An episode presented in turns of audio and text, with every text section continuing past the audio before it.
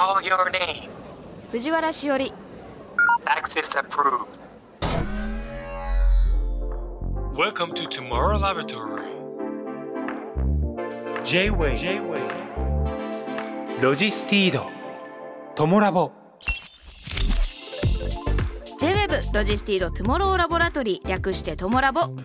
るい明日のヒントを研究するラボのチーフ藤原しおりですトモラボは毎回テーマを決めて社会問題をできるだけ噛み砕いて研究していく番組です。ここトモラボにはいろいろなニュースや情報が届いています。その中からテーマに沿ったトピックスをピックアップして研究していきます。このポッドキャストを聞いた後皆さんの生活の中で何かヒントになれば嬉しいです。ロジスティードトモラボ。This program is brought to you by ロジスティード。今回は2022年1月8日にラジオでオンエアしたロバート・キャンベルさんをお迎えして研究したイシュー、つなげるということのディレクターズカット版です。時勢などの表現はオンエア当時のままお届けしますのでご了承ください。ロバート・キャンベルです。ロバート・キャンベル。アメリカ・ニューヨーク出身の日本文学研究者。カリフォルニア大学で偶然学ぶことになった日本美術を通して日本文学に興味を持ち、その後、ハーバード大学大学院では江戸文化を研究。現在では早稲田大学特命教授の傍ら、メディアやファッションの分野など幅広く活躍。毎週日曜日と火曜日に配信する公式 YouTube は、キャンベルのしのごの U チャンネル。あのこの番組が大好きですごく楽しみにしていや嬉しいでいました。す今日もよろしくお願いします。よろしくお願いします。除夜の鐘に年越しそば年賀状お年玉そして松飾りと鏡餅に獅子舞。初詣初夢書き初めやおせちにお雑煮などなど年末年始日本古来の伝統文化に触れた方多かったのではないでしょうか。今日は1月8日三が日そして松7日を過ぎていよいよ2022年が本格的にスタートします。この伝統などを未来へつなげていくこと継承することをピックアップして研究します。イシューはつなげるということです。令和2年農林水産省のアンケート調査では季節の行事など特別な日に関連した食べ物をほぼ毎回食べる食べることの方が多いと答えた人は正月大晦日のおせち料理年越しそばお餅雑煮などが最も多く8割以上。季節の行事など特別な日に関連した食べ物について重要なことは旬の食材を食べて季節を感じること38.1%行事の意味を伝えること33.1%健康を祈ること29.4%となっています。なるほどね。ここはまあまず、えーこの三つがなんかつながってる感じはしますよね。そうですね、でやっぱり家族であったり友達であったうり、ん。まあ交際してる人であったりと一緒にうん、健康を感じたり感謝をしたりすると同時に食材を食べる、それからその食食材はどこで作ったかとか、うん。あとおせち料理って結構特殊なあの普段食べないものがはい。いっぱい入ってるんじゃないですか、でそれをはい。一つ一つ毎年思い出しながら、うん。ちょっと見てチェックしていく。ちょっとなんかこうおじを見ながらこう棚卸しをしていくっていうのも楽しいですよね。うん。そうですね。そんなコロナ禍で迎えたこの2度目のお正月おせちの売り上げがそごう横浜店では予約初日の売り上げが前の年と比べて1.5倍そして横浜高島屋では対前年比20%増とのことでした。まあ、このコロナ禍で自宅で過ごすお正月が増えてちょっと贅沢に過ごしたいという思いから売れ筋の価格が上昇気味ということなんですね。まあそれはね去年はやっぱり移動できなかったんですね。帰省をしたりすること。特にまあ大東海、まあ、私たちは東京にいるんですけれども、はい、里帰りができないから、うん。あのまあ普段だったら待って待ち待ち受けてくれているその両親とか家族とかが、やっぱりこうなまあまあ今年はおせちよりはなくてもいいかなとか、うん。東京にとどまってる人たちはねあんまり毎年自分たちで作ったりあの取り寄せたりしてないかもしれないので去年はやっぱり落ち込んでたっていうことは、まあ、読んだことはあるんですね。でもそれが今、えー伸びてるということがそれだけやっぱり家族が一緒になってうん。多分移動する県境を越えてうん。里帰りをしたりするってことでいろんなことを意味してるんじゃないかな。そうですね。確かにあのーキャンベルさんが言ってくださって気づいたんですけど最初はできなかったですもんね規制が。だからちょっとそれが緩和されて家族と会えるようになったからせっかくだからいいものを。ちょっと張り込んでみようかなとか、うん。はい、あのあると思うんですね。そうですね。続きましてですねこんなトピックが届きました文化庁は地域に根付く食文化を認定する制度を開始。100年フードと名付けました。郷土料理やご当地グルメの継承と PR が狙いです。食べ物は地域の風土や風習の中で育まれ世代を超えて継承されている食文化が対象。江戸時代以前から伝わる伝統明治大正から続く近代。昭和以降に生まれ今後100年の継承を目指す未来の3部門で自治体や観光協会民間団体などが応募できるとのことです。まあこう伝統がつながっていくことと食トピックスご紹介しましたが特に日本が独特だなとか独自に発達して継承されてるなっていうことって何かあったりしますかね？そうですね、はい。あのまあ普通に多分みんな小学生の時からはい、知っていてあなんかこう巡ってくればあの2月には豆まきうん。があるし3月にはおはぎを食べたり、はい。あの5月だと柏餅を和菓子屋さん近所で売ったりするんですね。それ全部季節で本当に2週間3週間ぐらいのうん。限定で、あのあるわけですよね。はい。で食べて美味しかったり、まあ、豆だとこう投げて遊んだりすることもあるんですけどもともとやっぱり結構栄養価があるものであったりその季節で食べると元気になるとか、感染症をこう避けることができるというふうに信じられていたり、うん。なんか精神的なそういう支柱うん。支えるような部分が食べ物にありでそれは全部、まあ、日本の場合は特に暦にこう配置してるんですね。そうですね。一年ほとんどねこう欠かさず。この時期にこれ食べようみたいなものがありますね。あの食べることによって自分が今どの時期に来てるのかとか、何を今積み残してるかとか、なんかこう手帳を見るように、うん。食べ物と時間がリンクしてるんですねうん日本の文化の場合。なんで日本ってそういうことをずっと続けてるんでしょうね。こう、うん。旬のものを食べていくとかこう季節を心構えして取り入れていくみたいなことって何なんでそういうこと続まあけてるんだとます？つはですねこれは他の国にないわけではないんですが、はいうん。日本列島にはまあすごい多様な気候があり、うん。まあ、山のえー内陸の地域とこの、まあ、海岸線の地域では食生活が全然違うんですね。で言えることは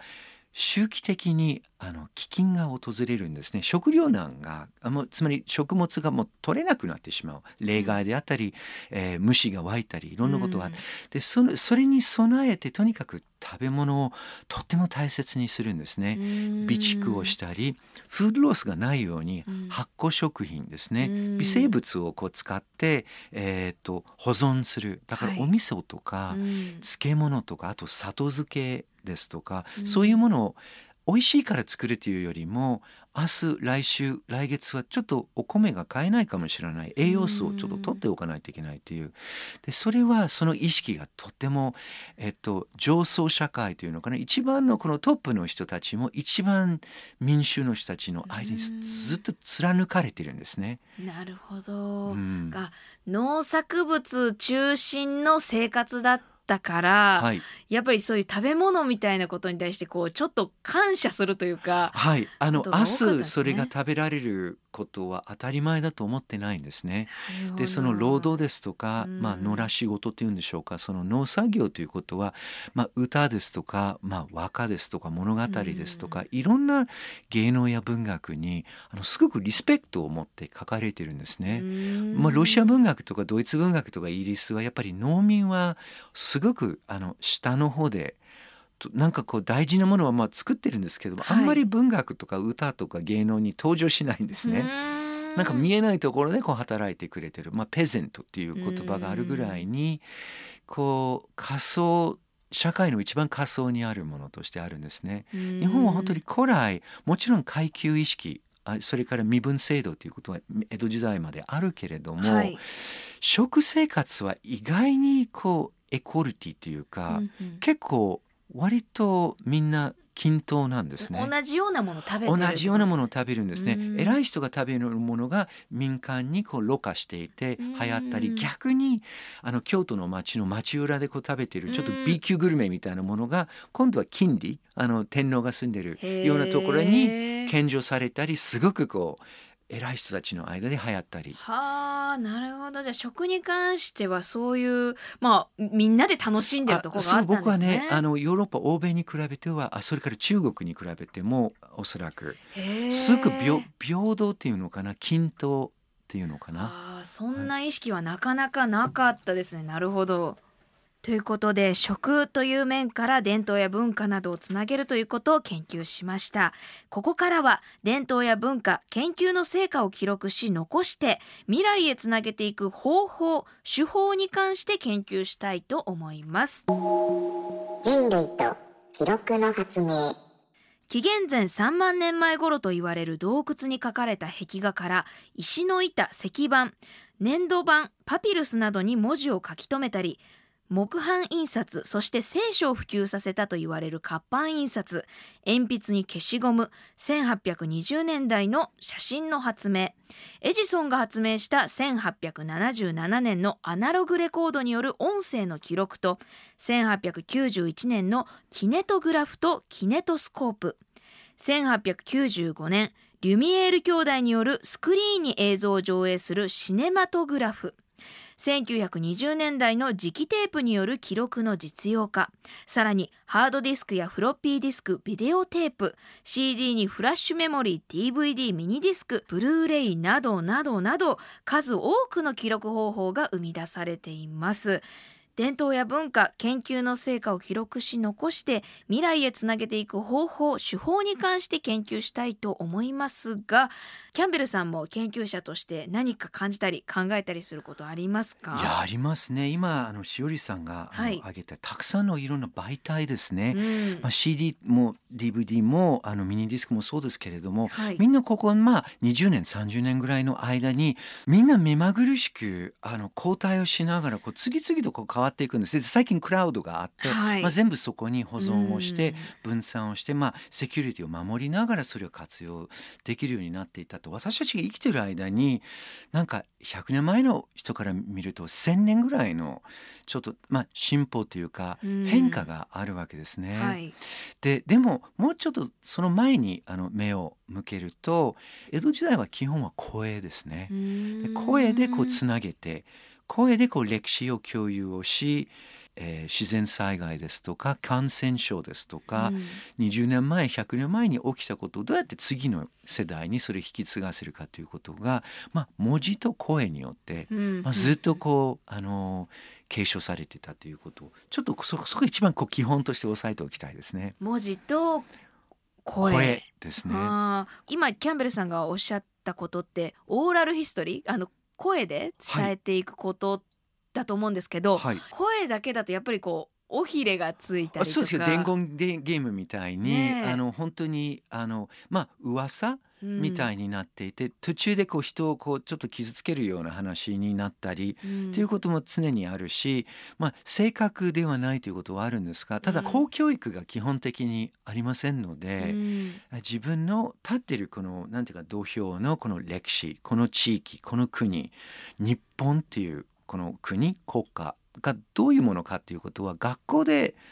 教わることは、まあ、ほとんどないわけですね。うん。まあ、寺子屋もありますし、まあ、武士であれば藩校っていう藩の学校が江戸時代にあるんですが、まあ、多くの人たちはそういうところに行かないので、うん。えー、とお芝居とか、えー音楽ですとか、うん。講談とか落語とか、そういうこう芸能から歴史を知る。あるいは、えー、とお寺であのお説法とか説教を聞いたり。うん。確かに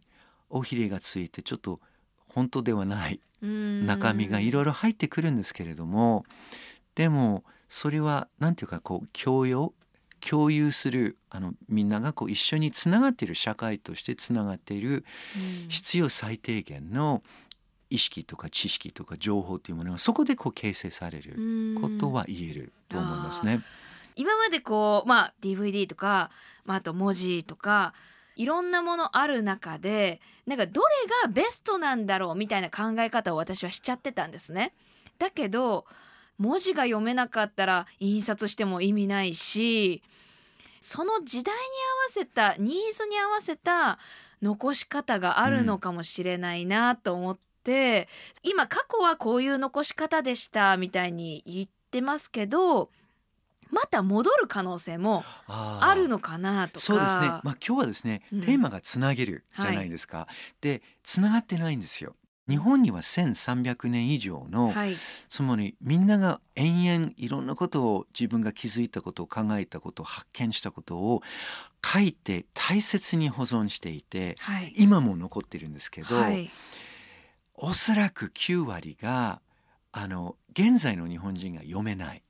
形に残ってるんですね。だからその戻るかもしれないって今しおりさんが言ってくれたんだけど、戻れない状況をどうすればいいかっていうことが先にあるんじゃないかな。なるほど。あー継承してるようで実は。うん、でどうするかっていうと機械可読化ですね、機械を使って、うん。アルゴリズムを、えー使ってそれを、えっともう文字をですね機械に読ませるっていう、うん。それこそ最新の技術を、うん。えー使って今日本人あるいは、まあ、日本語話者が読めるようなものに、まあ、言ってみれば翻訳するということがうん。今進められています。あいるんですね。いるんですね。よ。かったです、はい、江戸時代のあの木版で作られたものの基本的な平均的なものは今80%か85%ぐらいの解読率まで技術が進んでいてまあ基本的なそういうあこういうストーリーだなと分かるぐらいに昔のこのちょっとミミズがこんか走ってるようなん崩し字が。いや確かに読めないですね。そうですよね。でそれれを、えっと、機械があの読んで。くれるんですね。でそれはあの情報科学の本当に最新の本当にあ情報科学者と文学研究者たちが一緒になって共同でそれを開発してるわけですけれどもでも85%っていいところじゃんってうん。聞こえるかもしれないんだけど、全然読めないんですね。それはもっとさあの最後の15%とか10%が本当に読めるか読めないかのうん。結構大事なところでこれから多分5年10年の間にはい。それがすごく良くなっていて、うん。僕ちょっとえ予測していいですか？はい。多分5年後に私たちの常識が塗り替えられるんじゃないかなぐらいのことが、まあ、起きると思う。でそれが本当につなげるための基礎基礎工事ですね。いやだからもう本当に一つカルチャーショックだった。つなげる前につながってたかどうかに気づいていなかったから。まあでもそれってちょっと一昔前だとそんなに技術も発展しなかったからもうつな改めてつなぐもうことができなかったコツコツと一人一人がこうずっと原文を読みながらもううん原稿用紙に、あの今読めるような文字にしていっててそんなことしてももうもう追いつかなか300年ね。そうあ300年かけてもうん。それは全部全てをそこから発掘することできないんですが、じゃあ改めて今現代や未来だからこそできるまた継承の仕方、うん仕方が。つなげる方法が、まあ、これから見つかってくるんじゃないかっていうことですね、ちょっとなんか発見でした。はいありがとうございます。明るい明日のヒントを研究しているここともラボ。私たちの仲間今夜は日本文学研究者ロバート・キャンベルさんと伝統や文化などをつなげるということを研究していますキャンベルさんよろしくお願いあします。よろしくお願いします。続いてはこんな視点からつなげるということについて考えたいと思います。題して未来へつなげるための仕組み。アクセス第1位は老舗レストラン。事業を譲りたい経営者と事業を譲り受けたい候補者をマッチングするクラウド営業プラットフォームリレイ従来の M&A マッチングサイトとは異なり特徴はどんな思いで企業や店舗を運営してきたかオーナーの思いを記事化し後継者を公募すること。サービス開始から1年4ヶ月で公開記事は200本を超えました。それではここでアクセスが多い人気記事上位3つをカウントダウン。ナンバー3料理人や海外から評価の高い奇跡の焼き物流装カイラギ技術を受け継ぐ後継者を募集。ナンバー2糸島のおしゃれなデザイナーズコインランドリー。コンテナ丸ごと引き継いでくれる人を募集。そして気になるトップアクセスの記事は？ナンバーワン。4世代にわたるお客様も。北海道旭川市で47年続く名店フランス亭の後継者を募集。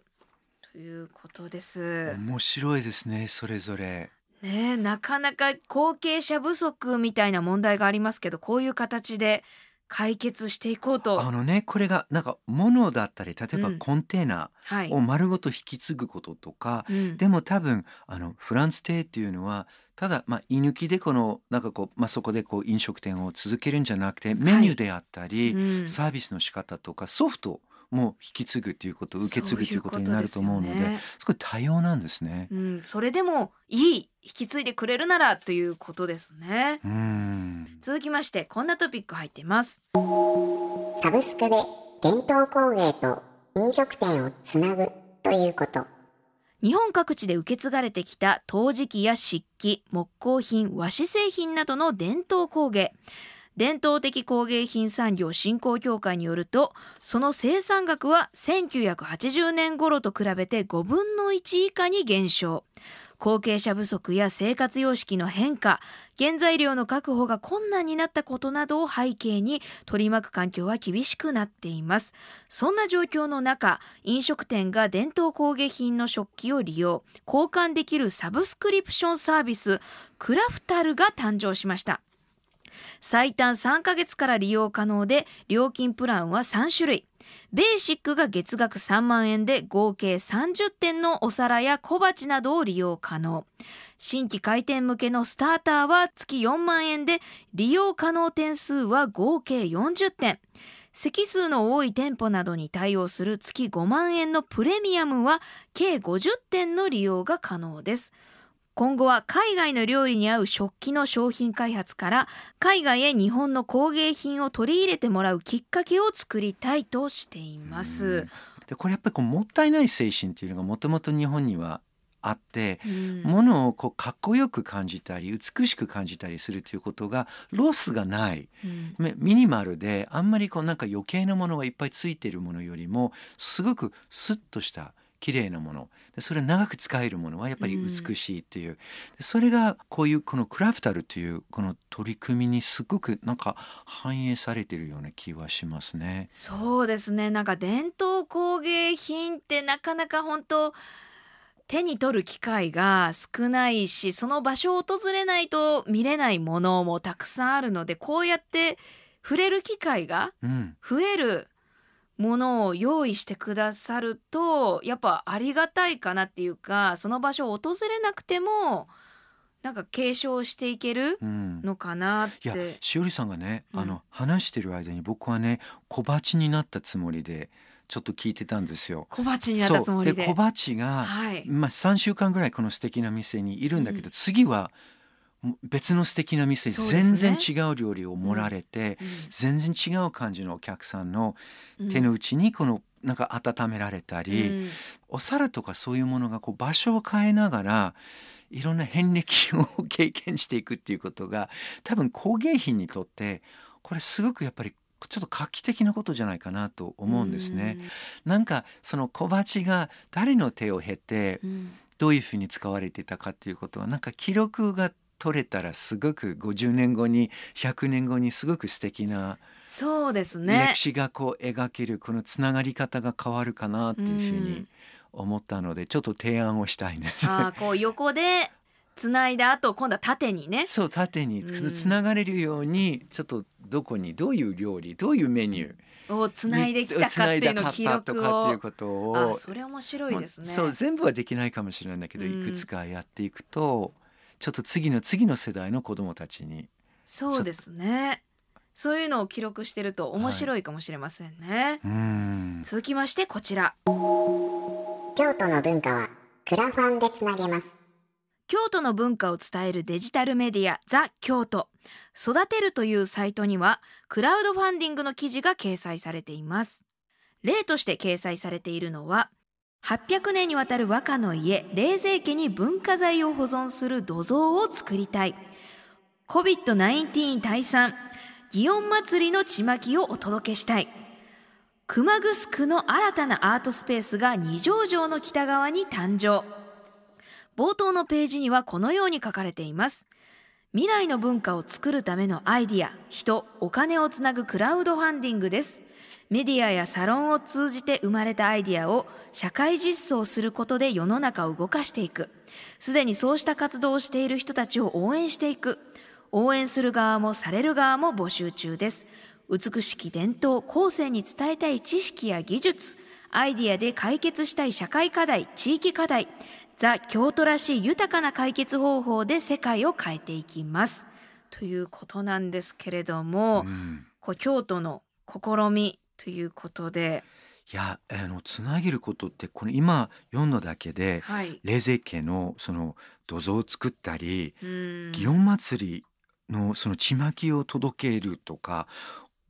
すごくやっぱりこう地域の人たちにとってはすごく大事なことであって、はい。まあ、インフラですし、うん。ちまきをこう、まあ、配ったりする食べたりすることによってやっぱ健康をこう保つということ、祈りが込められているので、うん。あの結構こう手分けをして一人ずつが少しずつあのお金であったり時間を費やせばできることなんだけど、はい。であのその場所にいる町内の人たちはもちろんその頑張っているんだけどそれだけではちょっと自力ではできないことを座京都がですねこの声を声掛けをしてファンディングをしたりするということ、うん。すごくいいことだなと思うんですね。うん。で再発見もできるんじゃないかなと思うんですね。つまりうん。明治あたりで消えてなくなったでも当時は結構理にかなってずっと受け継がれていた面白い伝統とか、うん一緒にやればちょっと楽しい時間が過ごせるとか学びにつながるとかっていうのはいろいろありますね。うん昔の伝統とか文化を改めてこうやって現代でこう復活させたりつないでいくことって何が大事ですかね？あー一つはですねそれ、うん。そういう伝統的なものがその現代の、えー情報通信技術とは違うものだっていうふうにあんまり思わない方がいいと思うんですね。本当に先ほど言いましたように拡張現実 AR ですとか VR ですとか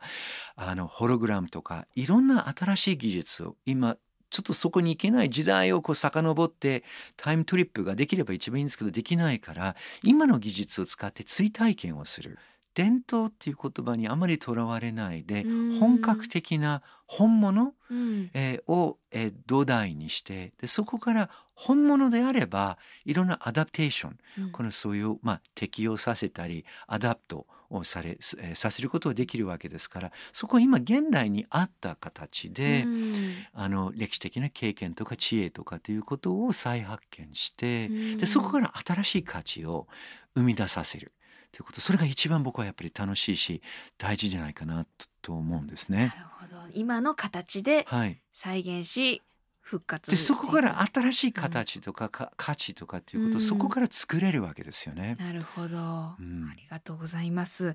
明るい明日のヒントを研究しているここトモラボ。ロバート・キャンベルさんを迎えてつなげるということを研究していますが伝統をつないでいくことにまつわるこんなトピックがラボに届きました。はい、いぶりがっこ。伝統の味がピンチ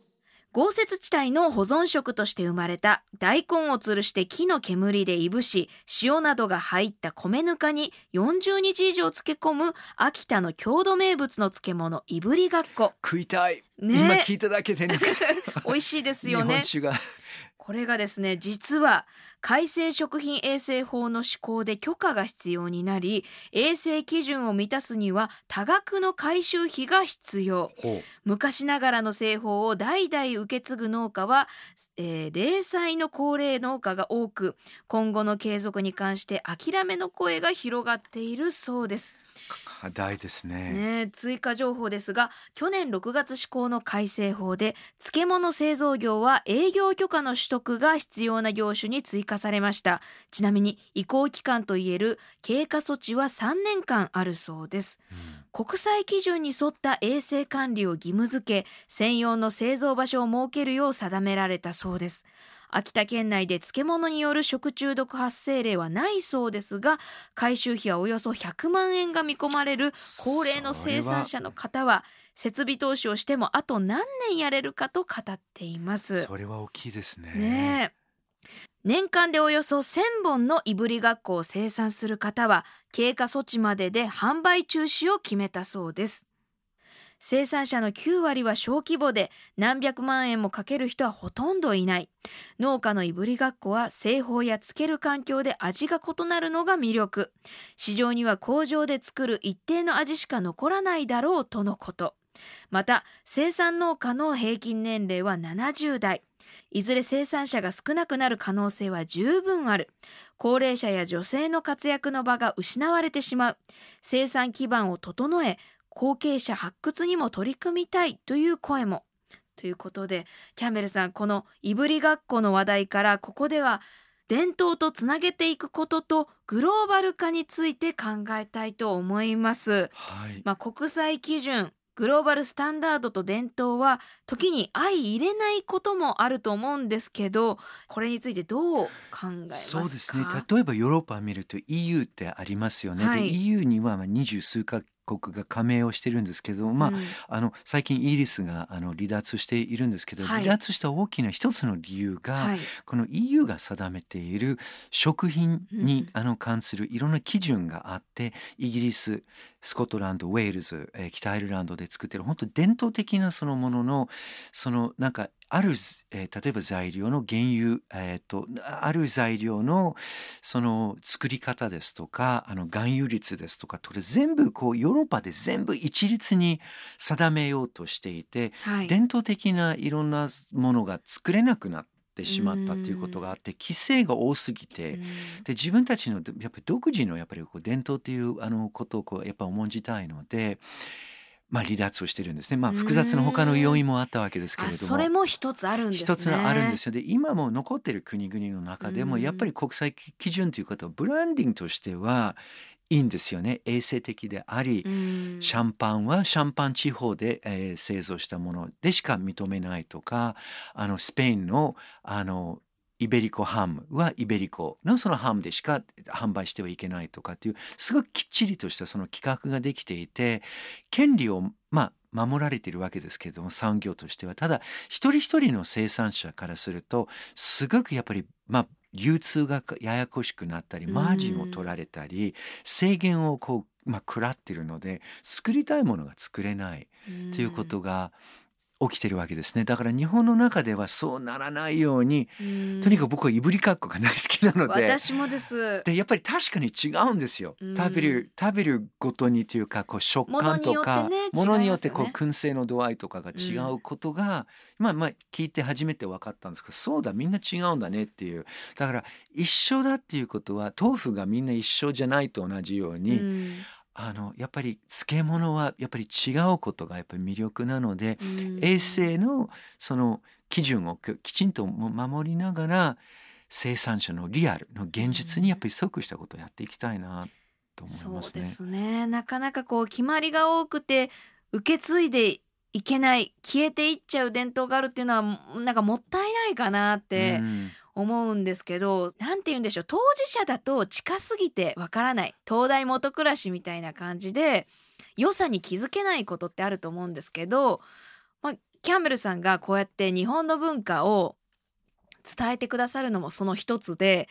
日本人は日本人だから気づかないことってたくさんあってそれって海外では珍しいことなんだよこれって日本独自のことなんですよって言ってもらうことで、改めてあじゃあ大切にしなきゃいけないねって思わされることたくさんあるんですね。結構ゴロゴロしてるんですよ。この前、うんあのあここにね今日今持ってきましたけれども、はいもう僕はペンを今持ってるんですけれども、はい見たことありますか？三色ボールペン三色ボールペンは日本の発明なんですよ。そっで60年代にできていて、これは赤ブルー黒うん。がついてるんですけれどももともとは3本じゃないですか。それってこうもったいないというか1本にしちゃえっていう発想が60年代にうん。生まれてて作ってて今でも海外ではほとんど作ってないんですよ。あそうなんですだか日本の文化なんですよ。多色ペン。あの5本だったりすることもあるし、はい。だからそれこれすっごく喜ばれるんですよこう全然この文化が自分たちのアメリカだったりフランスだったり、これ生まれないってみんな言うんですよ。へだそれ本当にこうどんぐりみたいにあちこち地面に転がってあー日本独日自のも本のが独自のものが実はあってだからこうなんか意識するっていうか、うん。あんまり意識ししすぎてもよくああんまりちょっとあざとくなったり、よくないと思うんだけどでもある程度ちょっとなんていうのかなこの自覚してっていうかここ面白い、なんでここどこから生まれたの？とかっていうことを知っておくとあの使い方が広がるし。そうですね。なんか改めてあじゃあちょっとこれいい文化なんだらちょっと今後も続けていきたいなっていうこう前向きな気持ちにもなりますし、あなんかやっぱそれは日本人で日本にだけにいたらなかなか気づかないことなのでそうかもしれないですね。ありがたいですねそういう気づきをいろんな視点から教えていただくことはありがたいと思います。ということで今日はつなげるということをテーマに明るい安のヒントを探ってきましたがリスナーメンバーの皆さん伝統や文化をつなげるということへの気づきあったでしょうか？今夜は日本文学研究者ロバート・キャンベルさんをお迎えしました。キャンベルさんありがとうございました。あこちらこそありがとうございました。ロジスティードトモラボ。This program was brought to you by ロジスティード